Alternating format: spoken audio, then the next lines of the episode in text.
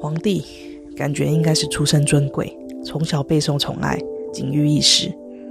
但明代有位皇帝，从小出生在冷宫之中，一直到六岁才被众人所发现。Hello，你好，这里是丢弃黑白讲，在这里我会用五分钟的时间讲一个我有兴趣的故事。今天我们来聊聊在冷宫里出生的皇帝明孝宗朱佑樘。在提到明孝宗之前，就不得不提到他的爸爸。明宪宗朱见深，朱见深当皇帝的过程并不是这么顺遂，光是太子就当了两次。作为皇长子的他，一出生就是太子。如果一切顺顺利利的话，朱见深或许能一路平平稳稳的当上皇帝。可惜的是，在他两岁的那年，他的皇帝老爸脑袋突然秀逗，决定御驾亲征，自己带兵去打瓦剌人。如果胜利也就算了，这场战役还打到明朝的将士几乎全军覆没。皇帝自己则被抓了起来，变成瓦剌人的俘虏。皇帝被抓，朝中可就尴尬了。太子又只有两岁，总不可能真的让只有两岁的朱见深当小皇帝吧？于是朱见深就这么被赶了下来，由他的叔叔登基皇位。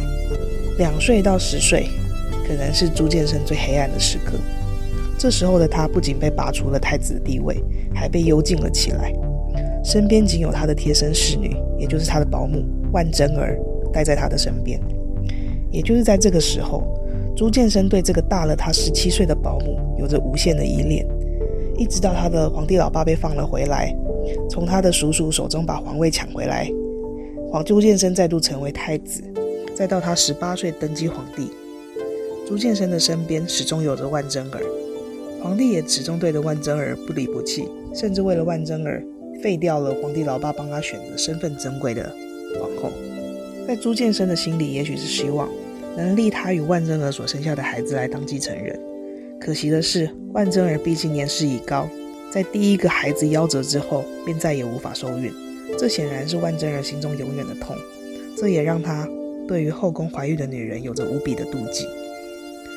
季氏是一个管理宫廷内部文书的宫女，一次机缘巧合被皇帝宠幸了。完事之后，朱见深拍拍屁股就走了，完全不记得季氏这个小宫女。季氏却因此怀了孕。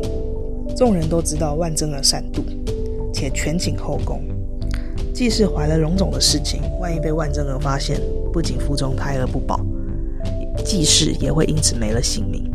于是后宫热血善良的宫女太监们开始了一场救援行动。首先，宫女们谎称季氏得到了一个腹部肿胀的疾病。按照规矩，生病的宫女太监都必须被送到一个位于宫外叫安乐堂的地方安置。